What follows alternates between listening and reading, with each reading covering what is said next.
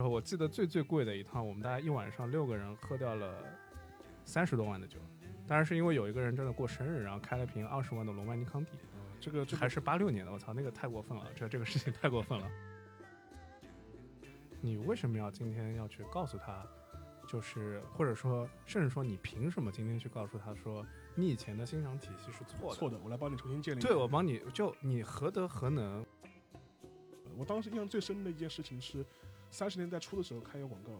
它是它是其实是正广和汽水的广告。OK，但是它跟 Johnny Walker 绑在一起。哈，他的那个广告那个说法就是说，现在最流行的喝法或者最最 fashion 的喝法就是，呃，尊尼或加加正螯和汽水，这不是 High Ball 吗？就是 High Ball 啊。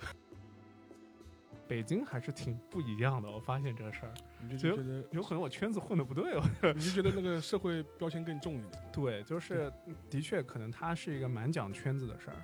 就是它是先有圈子，然后再在圈子里一起喝酒。对，上海反过来，对，是喝酒，然后慢慢形成了一个圈子。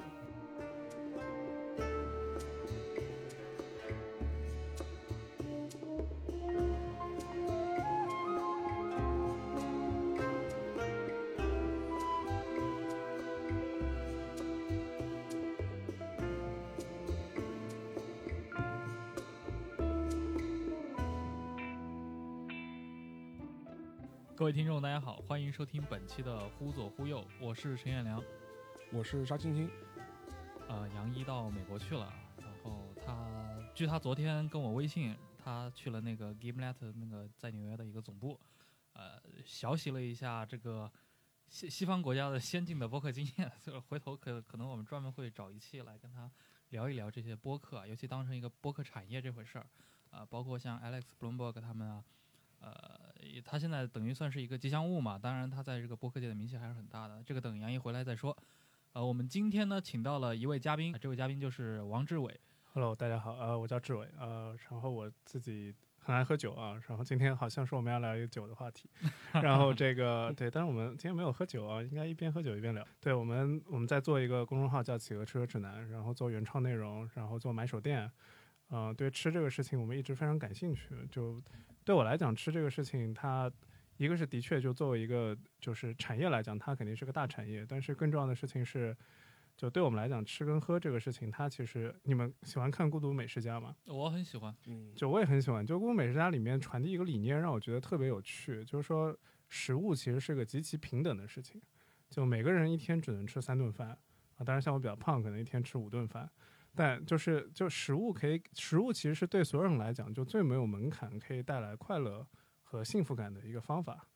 啊。就是所以就每个人都没有都可以去享受这个事情。以及更重要的事情是我们做食物美食的内容，嗯、大概超过四年的时间，写了大概一千多篇文章，然后我们最后发现，就食物这个事情其实是一个很好的切入点。就如果说，就是你对这个世界还充满着很多的好奇心，或者就是你对很多事情还觉得，呃，让很多事情让你觉得很有趣，就食物是一个很好的切入点，去了解一些人和一些地方文化。所以，就这个是我们一直还蛮想继续再多探索一点的一些事情。嗯，所以等于你现在是职业吃货了。对，但就“吃货”这个词儿，其实是个特别有趣的一个词儿。就是，呃，我们大概每次招聘，大概说到十封简历里面，一定有九封会说自己是吃货。一个看电影就一个影评家，对吧？你不会很多人说我热爱看电影，但他们不会说自己是个影评家。家对啊、但是吃饭这个事儿就好像特别有趣，就好像你吃了二十几年的饭，你好像就变成了美食家一样。当然，我觉得很多东就。就你 enjoy 一个食物，其实它是没有门槛的。就我特别讨厌把食物贴标签这个事儿，嗯，或者通过食物给自己贴标签这个事儿。但我也很讨厌，就是说，就是，呃，我我们尺度大嘛，这对 非常大。对，就我也很讨厌，就是说这个它它变成很多人炫耀自己社会地位和身份的一种方式，这个我也很讨厌。嗯，所以我一直觉得说很多东西，你说好和不好。就很多人会，你会发现就是特别有趣。你看很多点评或者视频，就说啊什么我很喜欢这个味道，不啦不啦不啦。但你会发现你喜欢不喜欢这个事儿，其实很多时候跟它客观好不好，这个事情其实是个两件事儿两。件事哎，情。我发现对你刚说这个，这在很多领域都是。我们之前录过那个李伟长嘛，对，呃，他那个做鞋那边那思南公馆，他就说过，就是说作为一个专业的，比如说书评人，你做或者文学批评人的话，你一本小说新新小说出来，你不喜欢和他不好之间，你怎么去衡量这个事儿？如果你是一个比较有职业操守的评论家，你就会说这本书我不喜欢，但是这本书写它有它值得可取的地方，你可能会这样评论他们。然后前面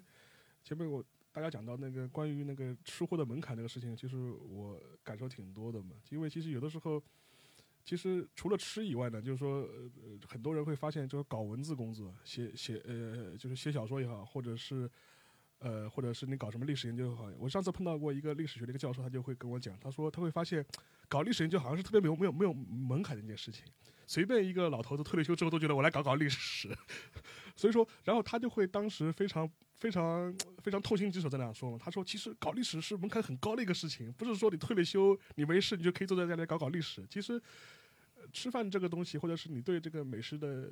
评价也好，我觉得可能有的时候也是这样子的。就跟我所以，我前面非常同意，不并不是说你吃饭吃的多了，你就能够吃得出好坏，可能也未必是这样。对，所以很多时候我们觉得，其实一直在就我们可能最有名的时候，当时做了一些测评或者什么，就已经不展开说了。这个反正陈年旧事儿，就我也挺烦这事儿，翻来覆去讲了好多年。嗯，但的确，我们觉得其实食物这个事情是应该被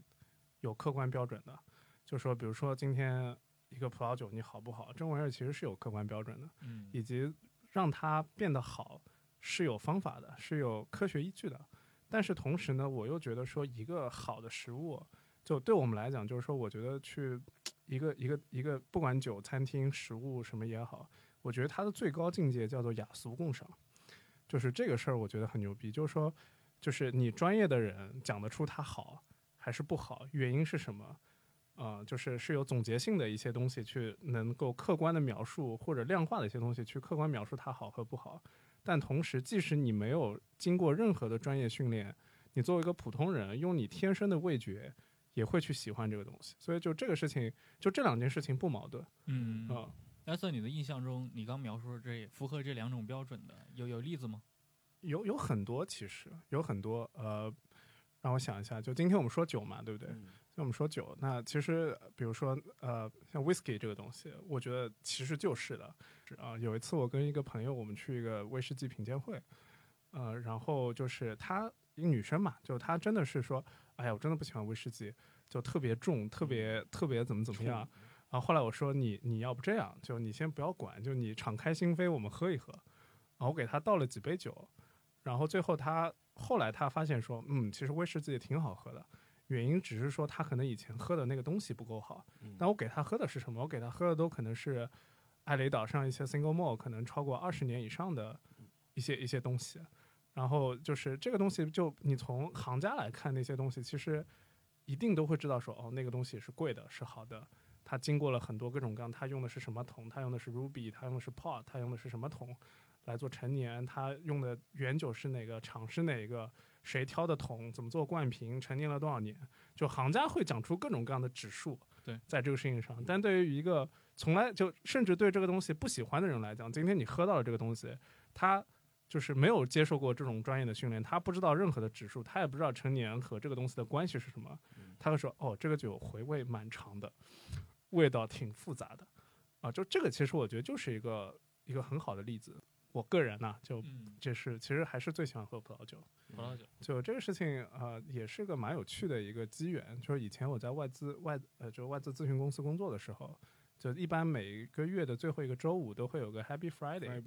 嗯，Happy Friday 情况之下，就是老板当然也附庸风雅嘛，就是这个叫大家这个有一个下午茶时间。所以那个时候就经常，我们当时我的第一个办公室在世纪商贸。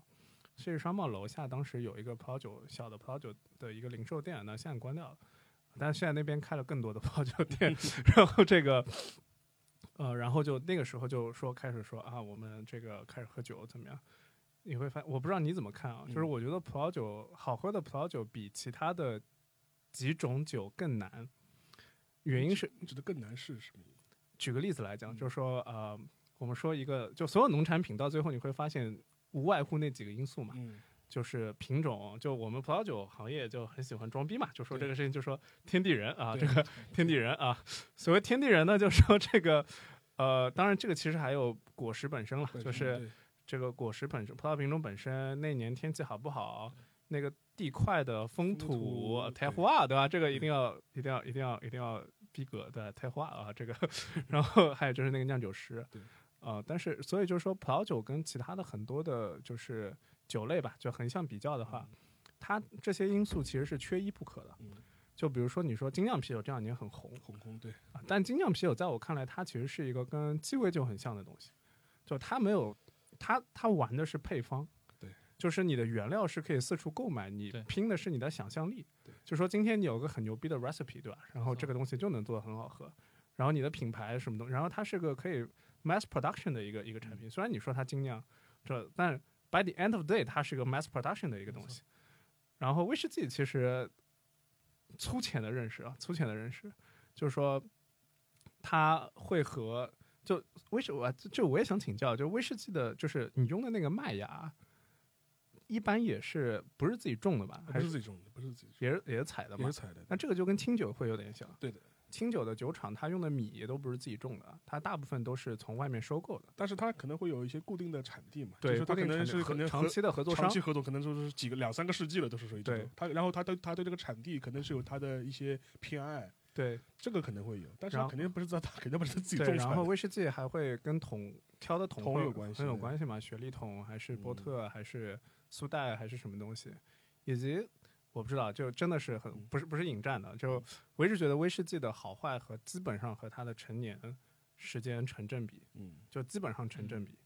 啊、所以就是说这个事情，它可能以及它的多样性就没有没有这么就酒厂就全世界数得出来的就这么多嘛。就这么多。但葡萄酒这个事情就变得非常的不一样。嗯，就第一，就它的多样性是极其极其可怕的。就全世界不同的地块，就拿勃艮第来讲，就是说现在喝不起了。这个真的我很怀念几年以前还能喝得起勃艮第的好时光嗯啊，现在真的喝不起。但勃艮第之间，就比如说你地块中间隔一条马路，它就会非常不一样。嗯原因是说它的坡度不同，它的坡度不同之后，它下面的土壤不同，以及它面面照太阳的时间不一样。所以最好的永远是在坡上，就这样它的那个昼夜温差大，然后日照时间长，所以就一般在这种地块里面就，在勃艮第就叫光 crew 嘛，就特级园嘛。然后所以就是全世界各个地方你会发现都有各种各样的人在研究那个地块嗯啊、然后它的葡萄品种也很不一样，那可能就是就是而且它的品种的 variety 的宽度是远远大于其他东西的。就你从红的到白的，然后红的里面各种各样不一样，白的各种各样不一样，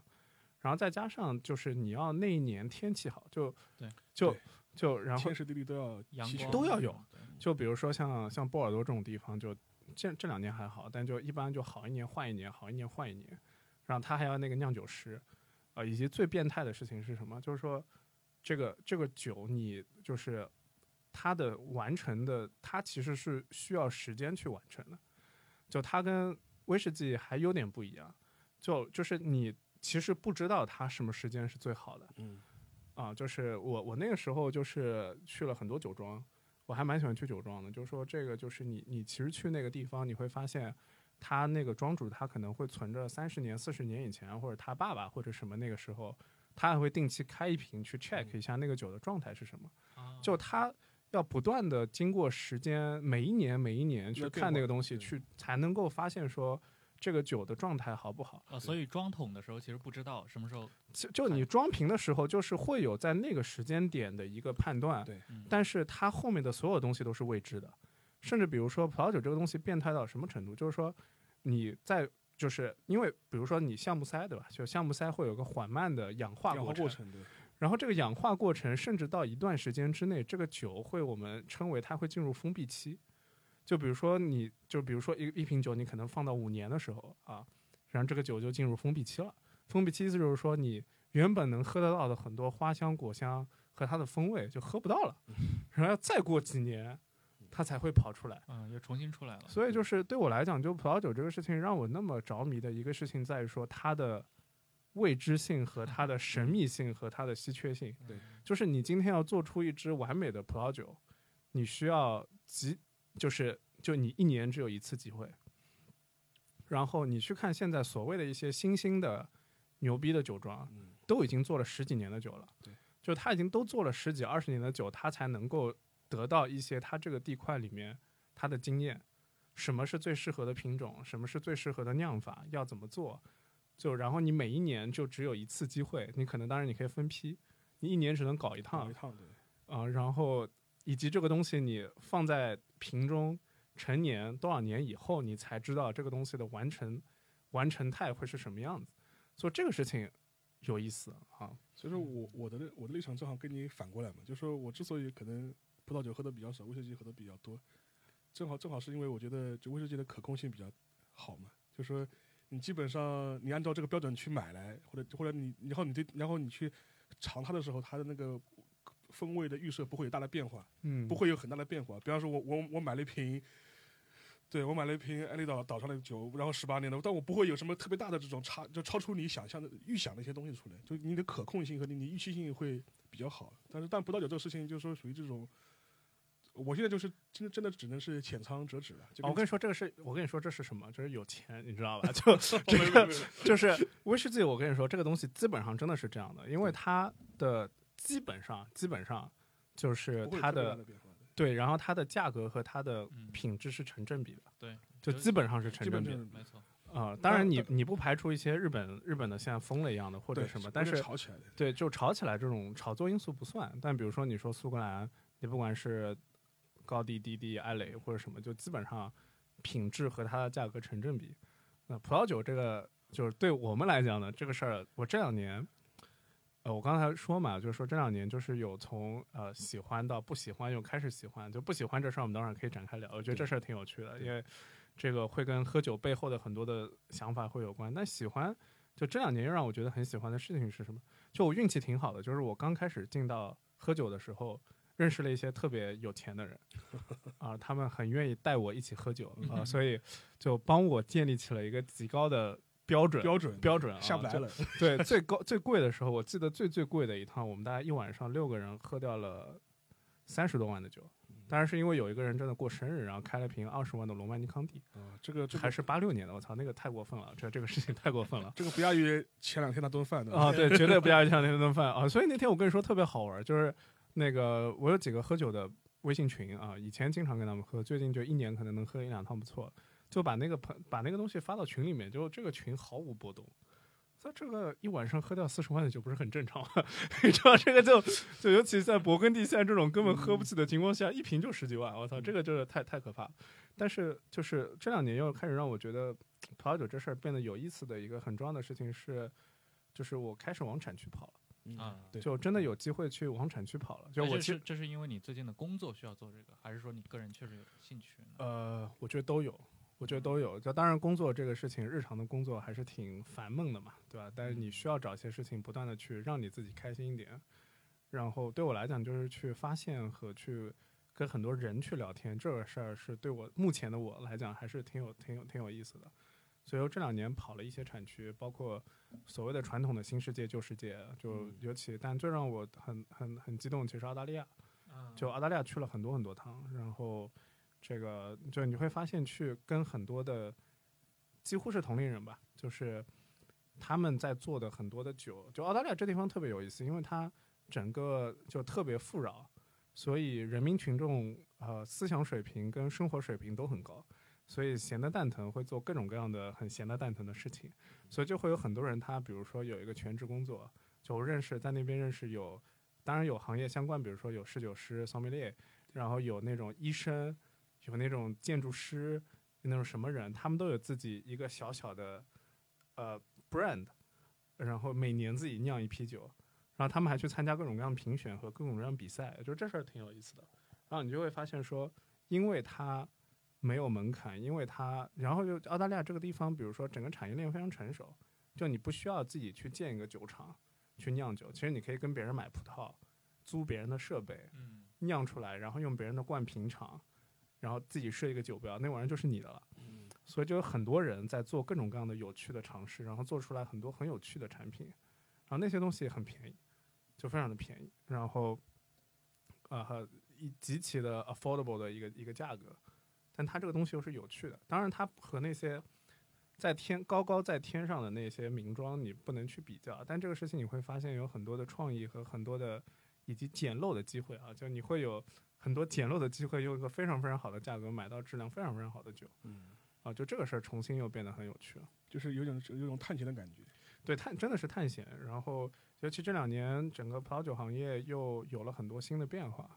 啊。当然，这个东西我觉得我们可以聊得很深了。就这个事情，比如说这两年葡萄酒又开始讲究所谓的 natural 啊，就是这两年你问，就是你问酒圈的人，最流行的是什么？所有人都会跟你说 natural wine 啊。然后什么是 natural wine？没人讲得清楚嗯，啊。就是就是，当然，我觉得这个事情就。这个这个事情可以上升到哲学高度啊，这个对，就然后，但是就说，所以就是比如说这个里面就会讲究啊，我要少添加，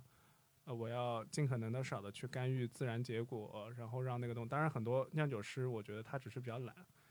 啊，所以 其实这就已经进入到一种游戏的对一个阶段了。对，然后啊，然后葡萄酒很玄学啊，就就就有一个葡萄酒日历，然后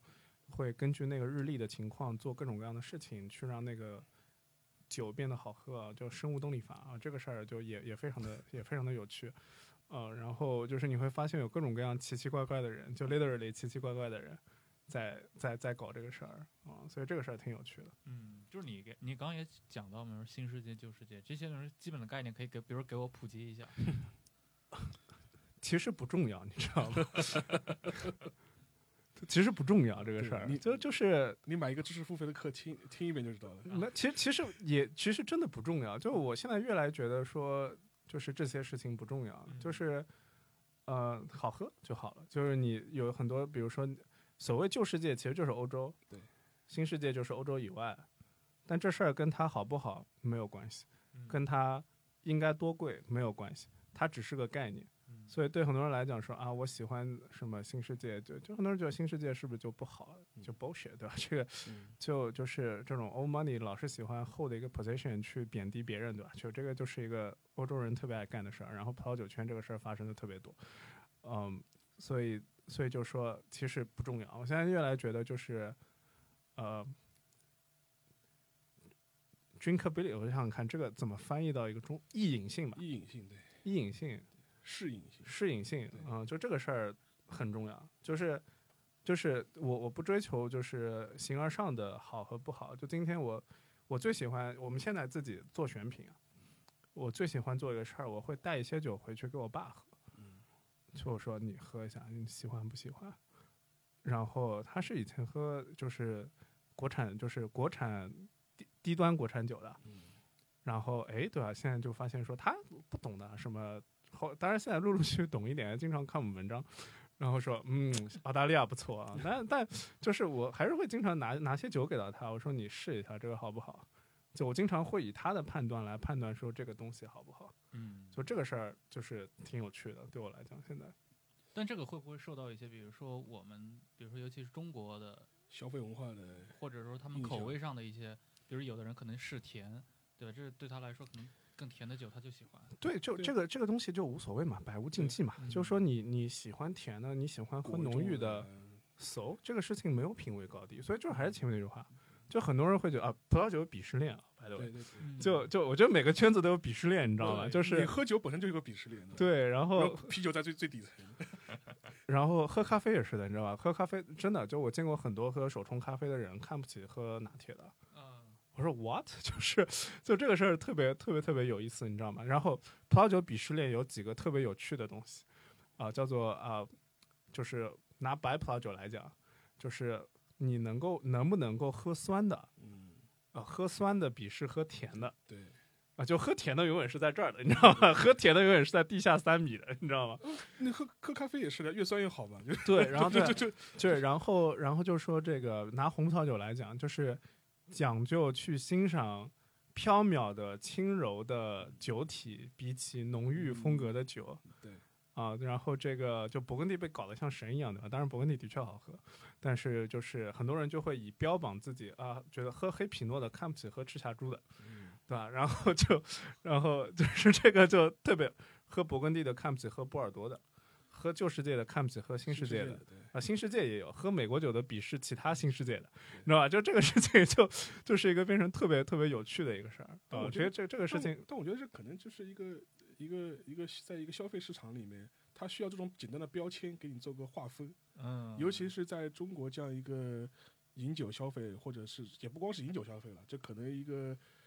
呃咖啡也好啊，就是这种高端饮食也好，它的整个消费市场它还是没有建立一个完整的一个生态，或者也或者它没有这样一个文化背景，我觉得可能跟这个也有关系。你比如说就就是他们只能通过这种方式来简单的来贴一个标签，然后先做个区分做个区分。但是其实我前我是蛮同意的，好喝不好喝其实是你自己的口味的问题。嗯就是他可能都这个东西很好，但是你不喜欢就是不喜欢。就比如说我喝咖啡，我就喝不来很酸的咖啡，我可能还是偏东南亚的这种豆子，我可能会哎，我喝的比较前多一点。天还在那个烘焙工坊喝点了一杯，就是我就随便点的啊，就是哦，那那酸的根本不行了，那那这 赶紧但是但是但是很多就是尤其是。前几年吧，到现在可能还好一点，就可能觉得哎酸更贴近于咖啡的原味啊，所以说这个嗯这个更讲究这个。但是说实话，我这我我觉得它可能你让我偶尔尝尝可以，但是你如果我日常让我喝，我受不了，就是我真的受不了。这个这个事情就就就是说为什么我说这个很多时候我跟我们很多同事在讨论，我们说写食物这个事情很多时候会上升到一个哲学问题啊、就是举个很简单例子啊，就是说这事儿挺有趣的，就比如说一个人他习惯了喝烘的，比如说拿咖啡来讲，就烘的比较重的带苦味的咖啡，你为什么要今天要去告诉他？就是或者说，甚至说，你凭什么今天去告诉他说你以前的欣赏体系是错的？错的，我来帮你重新建立。对，我帮你就你何德何能，或者说我们何德何能，或者有任何人何德何能去做这个事儿呢？对吧？就是说你你吃这个东西吃的挺开，就你想想这事儿也挺郁闷的吧？就你觉得自己品味挺好的，对吧？吃这种东西吃的挺开心的，嗯然后突然有一群人你不认识的人，砰跳出来说你这个没品味，对吧？这个你喝错了，对吧？这个 咖啡应该去喝果味啊，应该我来我来？我来重新教你做人。对这事儿，我就觉得，就这个事情就会到，就说，比如说拿我喝酒来讲，就一开始就是刚好大哥带嘛，对吧？就喝了很多很贵的酒，我说啊，好喝好喝，我操，Pro 酒这玩意太牛逼了，我操，有好多很伟大的酿酒师，我操，好牛逼啊，你知道吗？然后喝到后面就会发现说，就是这个事儿就会慢慢就是真的是有点不对了，就是然后我前两年也一直在反思这个事儿，就是然后我们创业圈就很流行创造概念嘛，嗯，对吧？各种各样的概念，就这两年肯定最红的那个概念消费升级嘛，然后这两年就降降级级 啊，对，对我们从我们这个创业公司经历了升级到降级，你知道吧？然后就升级这个事儿，我一直就觉得说消费升级这个事儿，我一直在思考这事儿。当然，我觉得不排除就有很多人他对于就比如说食物安全性啊，各种各方面的东西，他有更高的要求。我觉得这个是呃物质层面的，或者说刚刚需层面的。但其实我发现消费升级这个事情更有趣的一个事情在于说，就是你会发现很多人就是真的在通过食物这个事情给自己贴标签。对，就是说它会变成说你人其实对外表达，就消费其实是你对外表达的一个重要方式。对，就人在通过消费这个事情去获得对自己社会地位的认同。对。就很多人就说啊、呃又造了很多新感什么中产对吧？新中产对吧？Dyson 这种东西的，就这个你就会发现说，今天你用了 Dyson 就代表你中产了，对对吧？就是这个事情就会说，嗯，今天我要开始享受葡萄酒，甚至把葡萄酒整个东西标签化，嗯这个事情把精品咖啡标签化，把精酿啤酒标签化，把米其林标签化，啊，把然后然后为了去反标签化这些东西，然后开始说又开始 diss 米其林嗯，diss best 五零，然后说我操，就找到那些没有人吃的街边摊才更牛逼，就会发现大家不断的在鄙视链上去创造一些新的概念，去把别人踩在脚底下，啊，就我觉得就是我插一句，就是我觉得这个可能，我想到一个什么事情呢？就是说可能跟我们整个一个消费文化，对饮食的消费文化，呃，没有一个很好的一个传承，可能是有关系的。就说是我为什么想这么讲呢？就是我还我还是拿日本举例子，就说是。你看日本，它对就是洋酒类吧，就是它葡萄酒也好，或者是这种威士忌、洋酒类消消费文化，它是有一个绵长的历史的。从明治维新以后，它就开始进入日本，然后它有一个呃内化成一个日本人的一个传统消费习惯了，就是然后比如说咖啡其实也是这样的，对所以说从这个角度来说，它现在它会这东西，它它在在日本的话，可能相对来说，它会更是一个比较平常的一个普通人都是会去消费的一个东西，它嗯不是一个。很明显的一个身份上的一个标签，就比如说日本人他去喝咖啡，他买咖啡豆，他并不是觉得说我呃我必须是个新中产，我去买咖啡豆，其实可能跟你这个身份阶级的标签不会有那么模糊了。模糊了。就比如说，还有一个，就比如说，像日本当年那个他那个洋酒进来了之后，因为一开始也是比较贵嘛，它会有很多这种国产的一些所谓的山寨酒，像电器白兰这种酒，就是为了模仿这种洋酒来做的嘛。但它实际上，它现在的话，它现在可能又成了一个像一个时代符号一样的东西，在嗯怀怀怀旧型的一个怀旧。但是我觉得中国的问题是什么呢？因为中国的可能是它的传承是中断过，它的其实开端也很，呃就开端其实也很早，就是从清末民初啊，就是这个清就是晚清清末以后到民国初年之后，对它都有，它还是有的。为什么这么说呢？就是我以前翻他们就是说二三十年代老报纸的时候，我会特别留意看他们当时的广告，嗯广告都是很多饮食的广告，酒的广告。嗯就比如说 Johnny Walker 当时的酒已经有了。我当时印象最深的一件事情是，三十年代初的时候看一个广告，它是它是其实是正广和汽水的广告，，OK，但是它跟 Johnny Walker 绑在一起。哈，它的那个广告的那个说法就是说，现在最流行的喝法或者最最 fashion 的喝法就是，呃，尊尼或加加正广和汽水。这不是 High Ball 吗？就是嗨爆啊！所以说，所所以说，我就当时我想起，哎，嗨爆不是日本人喜欢喝的吗？怎么三十年代的时候，上海滩就已经开始推行呃，就推广或者是流行这种喝法了嘛？嗯他那个，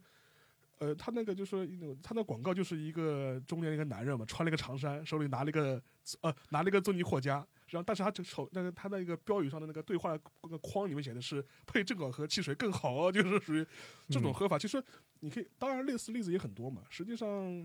所以说，基本至少在那个时候的上海吧，就说他很多这种对饮食、对酒啊、对饮食消费文化，它其实已经在慢慢的 build up 起来了。嗯，但是我们都知道嘛，因为四九年以后，他呃新政权建立之后，他这一套是被拿来作为一个反面来去批判他的消费文化，整个是为完全被推倒重来的。所以说，我们可能就是当中是有一个很长的一个中断，对对，然后九十年代以后突然开始又重新开始重新接接接入。所以说，在这个二三十年的当中，我我们要疯狂的吸收没错，它就是一百年的这种这种东西。在非常短的时间内，你把所有的这些流行的概念什么的，你强加于一代人身上，就是其实是甚至就说我们现在有些新的一些饮食的一些概念，或者一些酒的概念，或者是一些新的这种概念，可能在国外也是一个，呃，它可能它这个概念对国外来说，它为什么是个新的概念？它是一个流行概念，那是因为它之前有了七八十年的一个传统了。对就比如说喝金钩帽，这什么时候开始流行？可能也是，可能也是最近二三十年的事情。以前的话也是喝那个种，就不是那调酒，就是可能是更多的。金钩帽可能是七七八十年代以后才开始流行出来的。但问题是我们是把这一个它七八十年的传统和它最近的流行一股脑的在五年之内通通给你塞到中国这个社会里面。没错，中国可能就是比如说十年前在喝雀巢的速溶，五年前喝星巴克克，今天已经在喝什么单了，或者呃或者或者那种精那个精品咖啡了。对，它其实是个非常快速的一个这么一个被被接受的阶段。所以说就跟我们前几天讲到，它的一些消费标签的话，就会非常混乱。对，就会非常嗯非常混乱，而且在这个呃大潮裹挟之下呢，就很多人他就会觉得他在消费上面他又缺乏一种自我判断力，或者他嗯这种自我就坚持吧，他他后面就觉得大家都这么喝，可能我以前真的喝错了，或者是真的是吃错了。哎，但这个就我我就会有一个问题啊，那既然你们说呃大家觉得好喝的其实就很重这个呃跟随自己的口味就行了，那么你们刚提到的，比如说酒里面酸的更好，或者咖啡里面酸的其实品味更高，这些东西是怎么形成的呢？这套文化谁来定的呢？我觉得这可能是有一个最近十几年它有一步步传进来的吧，就是说，呃，就比如说你前你们讲咖啡酸的，这可能是最早的时候讲穿了，这可能是日本开始流行，传到台湾，台湾再传到上海，传到中国来，就是它至少二十年前是这么一个对，其其实流传这其实我样的过程。就是我的这其实是个很好的问题啊，就是说这个拿酒举个例子好了，嗯。就是说就是比如说我们嗯、我觉得这个是这样，就比如说这个可能，我觉得这个有两种可能性，一种是不断的归纳总结出来的，嗯。就比如说举个例子来讲，就是拿可乐举例子哈，其实可乐是个很酸的饮料，嗯。然后它又很甜，所以它的酸甜平衡度在一起之后，就会形成一种更复合和更平衡的口感，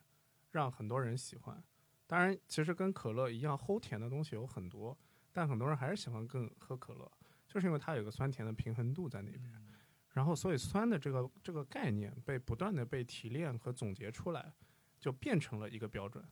在那边啊、以及就是说，以及这个事情会，呃，第二种可能性是，我觉得是和它的稀缺度是有关的。就举个例子来讲，就星巴克为什么全世界的星巴克喝起来都是一个味道？原因是他们把它都烘的，就在烘，嗯就是把从生豆变成熟豆的过程当中烘的比较深。对，烘的比较深的结果就是它的标准化比较好做就是烘的你妈都不认识。啊，对，就是真的是你知道吗？所以对它能做到说，OK，我今天巴西的豆、越南的豆、印度尼西亚的豆，你不管哪儿，我他妈做喝喝出来都是一个味道。对对，但是就是当你要从一个就是大众到稀缺的过程当中情况之下，他反而说你需要把它做得更轻一点啊、然后这个事情就又回到农产品嘛，就农产品你要去就是表现你这个土地和你这个地方的风土的味道，那做成那样是更难的，但它不一定是更好的，但是在这个评价体系里面。更难得到的东西，就变变成成了更价好的东西，价值更高的东西，就变成价值更高的东西。对，所以，就葡萄酒其实也是这样。就今天，比如说今天我想做个甜的，或者说今天我想做个浓郁风格，就浓郁好喝，要相对来讲比轻轻薄薄好喝喝更容易，易对，啊。所以就是轻薄好喝的东西，复呃口味更复杂的东西啊，这些东西被定义成为了就是质量标准上的好。对，但这个东西跟你喜欢不喜欢其实是两件事儿。对吧？就是这个，这真的就跟电影一样的，就是你它有可能就是真的很很完整，但你不喜欢。而且这个还真的就能反过来作用于这些消费者，你长期的保持这种一个灌输，然后他也这么做，最终他养成的习惯就是他确实就会更偏爱，呃，更更酸一点的。对，这但其实我觉得这个事儿更重要的事情是我们其实一直不太就，当然我自己吧，就当然就尽可能的跟我们就做内容的同事说，就不要输出价值观，嗯，就不要输 出价值观啊，就是我们没有这个能力，也没有这个需要去做这个事儿。但是我觉得我们希望给人提供选择，对，就这个事儿我觉得挺重要的。就是说，就是就我希望今天能告诉就是用户通过我们的内容，就跟他讲，就是你你有你有什么样的选择，就以及就是说今天可能它的多样性表现在哪儿，以及就是今天你可能在这个一定的支出情况之下，其实你可能有选择一二三四五。就我希望你去尝试，然后找到自己比较喜欢的东西。就我觉得，就是你告诉他们选择的权利，比起跟他说好和不好这事儿更重要。就我就就我觉得我爸你喝不懂皮黑皮诺这事儿，黑皮诺反正就是一个葡萄品种嘛，就对它皮特别薄，特别难种，所以酿出来的酒特别淡，然后要做到又淡又浓郁，你知道吗？就是淡的酒体和浓郁的风味，就这事儿还挺难的。就我爸就喝不来，就说这个太酸了，我不喜欢。fine 就没关系，就他就喝他的澳大利亚 好了。我觉得我也很喜欢喝澳大利亚，对吧？所以就是你让他尝试过，然后他知道这个东西不一样，然后再来做这个事儿，我就觉得挺好的。然后我现在发现，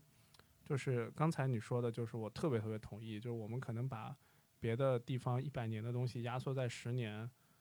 去快速的进行普及和进行什么，然后这个过程的确是，呃，会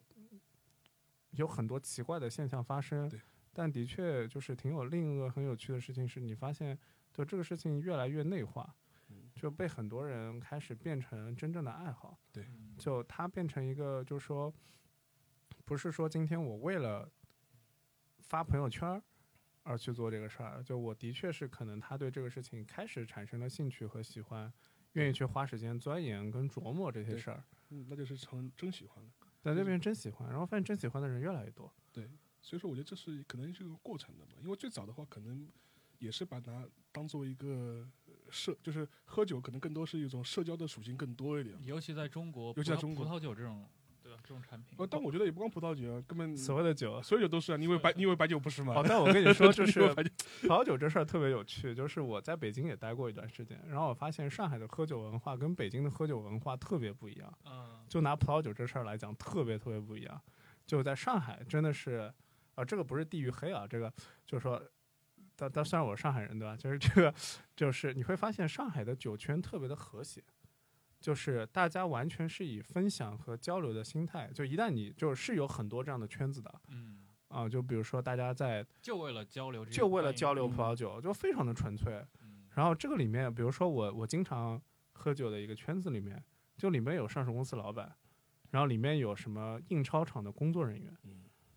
里面有什么自己开小贸易公司的，就你会发现各种各样的人都有，然后甚至很多人，你我突然回想这个事儿，我真的不知道他们是干嘛的，就我就知道他们是葡萄酒爱好者，然后大家凑在一起喝酒，啊，然后他也不会挑，可能比如说你今天带的酒可能只有几百块钱，他带了个几千块钱的酒，他也不挑。对他来讲，就是这个东西有朋友一起交流，这个事儿挺重要的。嗯，但北京还是挺不一样的，我发现这个事儿，你就就觉得有可能我圈子混的不对。我你就觉得那个社会标签更重一点。对，就是的确可能它是一个蛮讲圈子的事儿，就是它是先有圈子，然后再在圈子里一起喝酒。对，上海反反过来，对，是喝酒，然后慢慢形成了一个圈子，嗯，就这个事儿还挺不一样的。这个我觉得呃，可能可能确实就像这样子，因为上海不光是喝酒圈子，就原来的话就是说呃，就是各种各样的爱好者的这种小众爱好的这种圈子，其实都有这个趋向，都往往是你可以发现里面这种人就是。职业社会背景其实千差万别，就说是各种都有，就是可能有的是老总，有的可能就是一个普通的职工，就是可能都可都都可能了。但是北京的话，说穿了，呃当然可能北京这个城市本身就是权力感比较重的一个城市，所以说所以说人人人进去都要被贴贴上标签的。对，就，说就是就是你可能你跟你跟我不是一个权力阶层的人，就是你可能进不了一个同样的爱好者的一个一个一个圈子吧。所以说，因为我有的时候跟北京的朋友也聊嘛，他们喝威士忌啊，或者是怎么样。反正我听他们讲，就是说基本上，呃，比方说他们外企的高管是一个圈子，他们在一起喝威士忌，他们绝对不会跑去跟一个什么你一个普通的这种员工啊，或者一个普通的中产，我们来一起喝威士忌，他不会的。就是他们这个圈子是很很固定的这样一种状态，所以说可能是先有了一个人际社交的一个网络之后，说那我们干点什么吧？那喝喝威士忌的。哎，你在上海有特别喜欢的喝威士忌的地方吗？上海啊，我其实原来去的比较多的是那个，就是离呃离这里不远，就是长石路上面那个南十字星，然嗯后老牌，呃对，因为那那很小，其实是一个非常非常小的一个酒吧，然后它的好处是它威士忌比较全相相对来说比较全，而且它日本威士忌也比较多，所以说我我最近去的少了，我以前去的时候可能就是在它的晚高峰前，我下班可能比较晚，我七八点钟的时候过去，哦，它高峰应该是九十点。对对对，七八点的时候，人那人很少，就基本上你就一个人两个人，当然，然后可能会跟那个他里面那个调酒师啊，把他们稍微聊两句嘛。你说啊，你最近有什么新的品品种让我试一试？我基本上是嗯跑去试酒去的，就是属于这种概念。然后，所以说，然后等到他人多的时候，那我就撤了，就基本上我就基本上哎喝酒这事儿让你开心吗？挺开心的。你开心的来源是什么？那一一种是一种很生物性的开心，快乐啊哎，喝你喝到酒，哎，这个酒味道不错，你很很对你的胃口，这是种开心。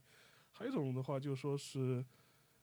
其实我也有一个有一个过程。一开始喝酒的时候，一开始喝的时候，可能也是拿来做一个社交的工具啊，或者社交属性更重一点。但喝了长的时候，发现就说是，你反而会倾向于一个人静静的喝酒，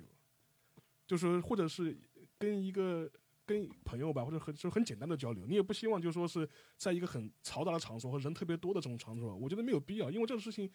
就跟你前面讲的，这是个内化到后面，你就觉得这是个很很个人的事情，这不是一个所以说好啊坏啊，或者是这个这个是就没这没什么好评价的嘛，就是我喜欢喝嗯。就喜欢喝了，就是说我没我不需要让你知道我喜欢喝，我也不喜就是你至于你的口味，那我可以也 OK，所以说我到现在。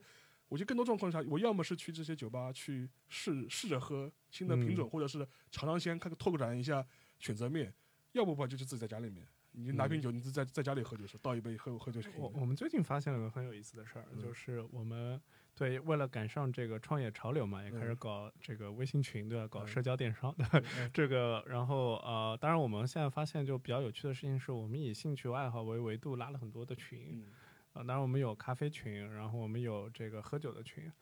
呃，然后你比较喝咖啡跟喝酒的人，就会发现这个完全是两种不同的人，哦，是吗？啊，特别有意思。我跟你嗯说，为什么？后来我们仔细想了一下这事儿，我明白了，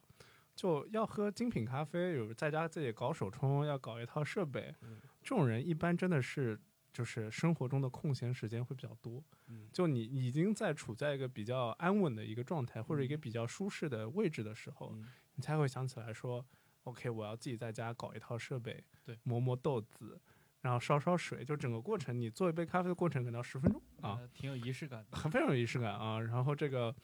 所以就是你会发现，在咖啡群里面特别活跃，从早上七七点八点开始就会有人聊天，一直聊到晚上十二点，就因为闲的，闲的，你知道吧？然后喝酒群是这样的，你发红包都没有人领啊，但他们买，就买的非常多。对，你就会发现说，哦，喝酒，我我们后来想一想，嗯，应该都是不太开心的人，然后所以 才在那边买酒喝，是吧？这个这个这个我觉得也不一定，我我我也喝咖啡啊，我在家里也会自己手冲啊，但但我觉得这个就是你基本上呃就一我基本一般上你如果我如果我不出门的话，我可能早上早上会冲一杯，晚上会冲一杯，就就基本上就基本上是这种状态。但是我觉得至于你说不开心嘛，我觉得。呃没有，就可能他真的很忙，就是嗯很多人我我现在我自己是这样，就就是哎，我们办公室还挺挺开心的嘛，嗯有各种各样有各种各样的酒啊，各种各样的酒，然后经常试个样品，就一下午开个十瓶酒，然后现在严严格要求我们同事五点以前不要喝酒，就不要试样品，不要试样品，五五点以前不要试样品，试样然后就别工作了，你知道吗？对对对然后这个在五点以后，然后经常会有很多酒开着在那边，然后我自己加班特别多，呃，然后这个就有很多的独处和独饮的时光。对，哦、这个其实还就其实这个事情蛮有，就这个真的是，你也不能说是不开心吧？哎，这个我可以回去研究一下。那肯定是喝酒男人多呀饮。酒的可能 男饮酒男生男多，就我觉得就是一个人喝酒这个时间，不是知乎前一阵有一个问题嗯特别火嘛，就是说为什么很多男男生就一个就是就或者就是到家之前会在车里面抽一支烟再上楼嘛，嗯对吧？就是说这个是你为数不多的独处时间，是吧？然后我觉得 somehow 就是喝酒这个事儿可以给你带来同样的作用，对就是你可能就是让自己稍微微醺一点嗯，的时候，就是其实你这个时间点处在一个中间状态，对，就是可以就是真的在你会觉得那个时间是你自己的，所以说反过来说，我其实我觉得，我还是回到酒吧，就说是，其实像威士忌这种酒，其实我觉得非常不适合，就是在人多的时候嗯，喝嘛。我觉得你一个人或者是人少一点一两个人的时候，我觉得最适合。对它不是适合一个开 party 的时候去喝的东西嘛，就是那现在很流行啊，就啊，所以说这这是我干杯拿威士忌干杯现在变得非常常的流行，让人非常可可怕，对，我也觉得这个事情感觉就非常非常奇怪，尤其是属于这种。我以前听过一个一个美国人做的一个一个 podcast，他是就是在中国的几个美国人，他就是讲中国喝酒的方式嘛。就是说，他们最不理解的就是说，为什么在 KTV 里面大家都开了很多芝华士，在那对着雪碧喝的吧？这是他当时说他十年前来中国的时候最让人就是 culture shock 的那个那个点嘛。后来我觉得我也不知道，就说这是可能跟当年芝华士他入华的那个广告策广告策略还是怎么样，就是会造成这样一种效果嘛。而且有个非常有意思的事情，就比如说香槟嘛，对，就那天跟香槟区的这个负责人在聊天，他给了我一个特别有趣的数据啊，在中国百分之七十以上的香槟是在夜店卖掉的。这个这也是很奇怪的一个。对，就是嗯，对，就这个事情，就我经常我在问，我在想，嗯，那比如说最有名 d u m p r i n o 嘛，对吧？对然后这个上次也见到他们品牌总监，说你，请问你怎么看待这个事儿？人家也觉得挺好的，就无所谓嘛，就反正能卖掉就可以了。能卖了就好了。就反而你会发现说，很多时候就这个事儿真的挺有趣的，就是可能比如说我们真的会觉得说。这个干杯啊，然后在这个夜店里面一边抽烟一边喝酒啊，什么各种各样的这种情况之下，你真的就跟这个其实真的跟我觉得以前就大家比如说干干芝华士，这个其实没有任何本质上的区别。。所以说，从我角度来说，我就会觉得，对啊，那你何必要喝一个 single malt 或者一个开一个很贵的安利岛岛酒在那喝呢？你直接开个芝华士不就行了嘛？就然后，然后特别有趣的事情是，像 Dom 的话，Dom 包括很多其他的各种各样的香槟和气泡酒品牌，都会为中国定制荧光酒标，就就就 专门是夜店需求，专门符合夜店需求，就就就就会有荧光版的酒标，而且就会有那种很便宜的酒，但它因为你荧光嘛，所以你其实看不出来，就他会故意做的那个荧光的样子跟那个 Dom 做的很像。很像啊，但 Dom 可能一瓶一千多，对，他那个一瓶可能就几十块钱，你知道吧？嗯。就进货价极其的不同。嗯，然后就经常发现有很多人在卖那种酒，酒。然后而且会有各种限量版哦，就红色荧光限量版哦，然后这个就就觉得这个事儿特别有趣啊。但是我插一句，就是因为中国这个市场体量比较大呢，比较大嘛，那你觉得会不会某种程度上会导致整个一个全球的一个市场就是被改变掉？好好大的问题，其其实有啊，就这个事对啊，我觉得情一定的，我对就一定的但这个事情又会觉得说，就是我觉得人年纪越大，就会觉得认清自己不是很重要这个事实，嗯呃，然后所以就说，就是就是拒绝尝试不要取悦所有人和就是，所以你就会发现说这个事情就变成说，OK，别人怎么样那就怎么样吧，反正你也改变不了，你也做不到这些事儿。就毕竟我们就不是在做一个什么那么那么大的一个一个事情，对吧？所以就就是就接受小而美，甚至接受小而不美，就这个事情就是说挺好的。就反而说，我觉得，但我所以我觉得喝酒这个事情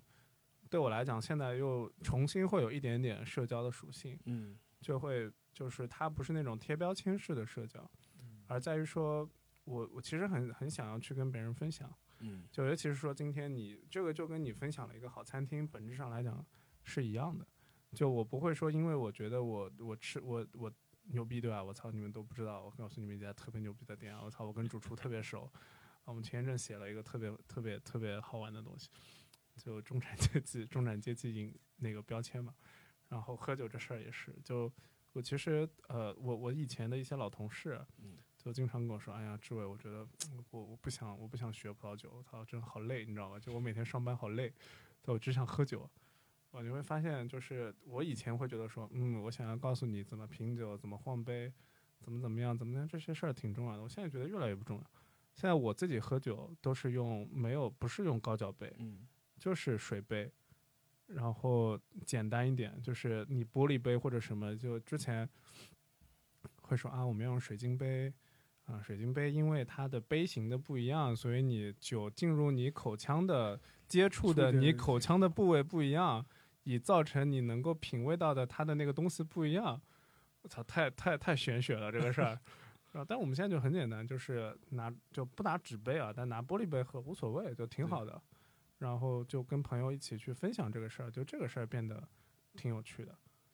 就是回到喝酒本身嘛，就是喝酒本身嘛，就说你这个有一也是有一个，我觉得有一个先是由俭入奢的吧，然后再由奢入俭这样一个正反合的一个过程之后，才能喝出酒的真味嘛。没错，就是你们两位都是真的对酒有这种爱好了，就我可能还处在一个很初级的阶段，就是酒对我来说吧，可能百分之九十五麻醉品，不不不，没没那么惨，没那么惨，就是真的是一个社交产品。因为我我很典型的，我是那种一个人的时候绝对不喝酒，不，你是什么酒？你是什么酒都不喜欢喝吗？还是我什么酒都不喝，但是我跟朋友出去，或者其实基本也就是跟朋友出去吧，都会喝酒嗯，啤酒也好，或者 whisky 也好，或者洋酒也好，这个我我也都能喝。嗯啊，但是我一个人我是不会像你们那样体会这种独酌的这种乐趣。当然，我现在也在慢慢尝试接受。嗯有我有过一两次这种一个人在那喝，就是被爽约了。好惨？这被爽约了，这没办法，你这已经坐下来了。你说我这个打个车呃回家，对这好像也没什么意思，那就来一杯吧。那但是其实事后会觉得还挺美妙的。嗯，就是那会儿的你的那种感觉，你能想的事情啊，或者对，你或者甚至就是最基础，你能观察这个酒吧，呃，而约一个人谈事情，那就完全你的。哎，你会一个人看电影吗？我会，而且我是那种有强烈需求一个人看电影的。嗯我是那种，如果你能提供个服务，直接来我家放，我我会购买这种服务，就是 因为在电影院。那你家比较大，对对，这是受限于各种物质条件的嘛。但是我现在还，当然你我要看热映的电影，还得去电影院嘛。但是我不是那种喜欢很多人。对我我基本上也是，我也会，我也是是这种。所以这个东西我觉得就可能跟喝酒挺像的，就有的人喜欢，就一定要可能一起看或者怎么样，有的人就挺喜欢一个人看电影的，就这个还挺不一样。对，就我觉得跟喝酒这事儿也一样，就就是如果就挺好的对吧？你有一个开放的心态去去搞这个事儿，然后嗯其实一起喝酒，一起喝的快乐了。对，就是尤其是就跟，尤其真的年纪越大，就会觉得，嗯，有一些时间很长的朋友，然后大家以酒为载体，以一个由头，大家能坐在一起聊聊天。对，你们愿意听我 bullshit 五分钟，这个酿酒师是谁？好，结束，然后我们再聊一聊其他的事儿。对，就这事儿也挺好。是，然后一个人如果可以去享受这个事情，就跟你一个人看电影一样，其实也挺好的。就这事儿没有什么好或者不好。对，然后就比方说你，如果你你是一个喜欢喝酒的人，比方说你去世界各地旅行啊，你可能看很多事情，你觉得你会你就会有一份特别的关注嘛，就就有有件事儿做，对，你就说哎这个地方可以去看看，那地方好像是有个酒厂，你可以可以可以去看看，就是就你会有这种趋向嘛。然后另外一个你也可能也会关注它酒背后的一些东西，就是说就呃就比如说我是去年吧，我去年我去年前年了应该是那个我去那个山崎的酒厂嘛，就是嗯。在在大阪和京都当中嘛，它当中有一站亚麻 sake 嘛，你坐那个那个不那个西呃那个你就那西西西日本的 JR 线的话，你是可以经过这一站的嘛。然后他那个酒厂，你就可以，当时你这你可以预约他吧，你可以就是你可以你可以去看看。然后当时我你你觉得最开心的就是因为因为它实际上是。三得利的基本上很大一部分的基酒全部是在他那边做的嘛，所以说他那边也可以喝各种各样的基酒基酒，然后他人家很便宜嘛，这不四四四百块日元一杯一杯嘛，你就可以喝各种各样的基酒，而且各种各样年份的基酒。所以说你这个是你就你就会你作为一个嗜酒的人，你会跑去哎这非常开心的，就是属于这种可以在那耗个大半天。我上次去日本的时候，我今年那个今年刚三十周岁，然后三十周岁生日那个周末跑跑那个日本去过周末，然后碰到了那个百年一遇的那个这个暴雨，然后就所有的景点全部关掉，呃，然后特别有趣。然后我跟我女朋友两个人，我们其实之前有做一个功课，就说这个就在京都有一间小酒吧，嗯呃，然后我们还提前给他写邮件，因为他有些时间可能没有会讲英语的这个服务生，他就不接待外国人。嗯，然后我们问了一下，那天是有的，然后我们就说什么景点不去了，不去了，喝酒。然后刚好我们两个都是挺喜欢喝酒的人，然后这个事儿就会觉得说挺有意思的。那那个酒吧可以晚点就可以可以发给大家，这个酒吧真的特别有意思，就是就十四代，你知道吧？就这个 就日本现在最红，就全世界最红的清酒吧。嗯就十四代，它有一些就是第一，它价格特别便宜，从它的入门款可能是九百日元一杯，到它的最贵的那个是三千日元一杯，就好便宜，你知道吗对？然后它还有很多各种各样的就是这个未过滤的酒款酒款，叫 Namasake，就是日本本地限定的，就很开心，对吧？然后我就觉得说这个事情。就是可能我觉得像如果你特别喜欢音乐，特别喜欢看电影，就当你到了一个地方的时候，你会有个念想，啊、就是这个是可能是一个，就我之前特别喜欢一个旅行节目，就是那个那个谁做的，呃，忘了，反正捞仔和一个黄义达，黄义达和捞仔当时做了一个就跟着摇滚乐去旅行的一个节目，好多年前，但我到现在还记得。然后他当时就去英国，就去把他们那些英国最有名的那个最辉煌的 Britpop 的那个时代的那些乐队，诶，这是 Beatles 第一次演出的这个咖啡厅，这是谁谁谁什么出道的地方，就这个，哎，有点意思。那喝酒其实也这样嘛，对吧？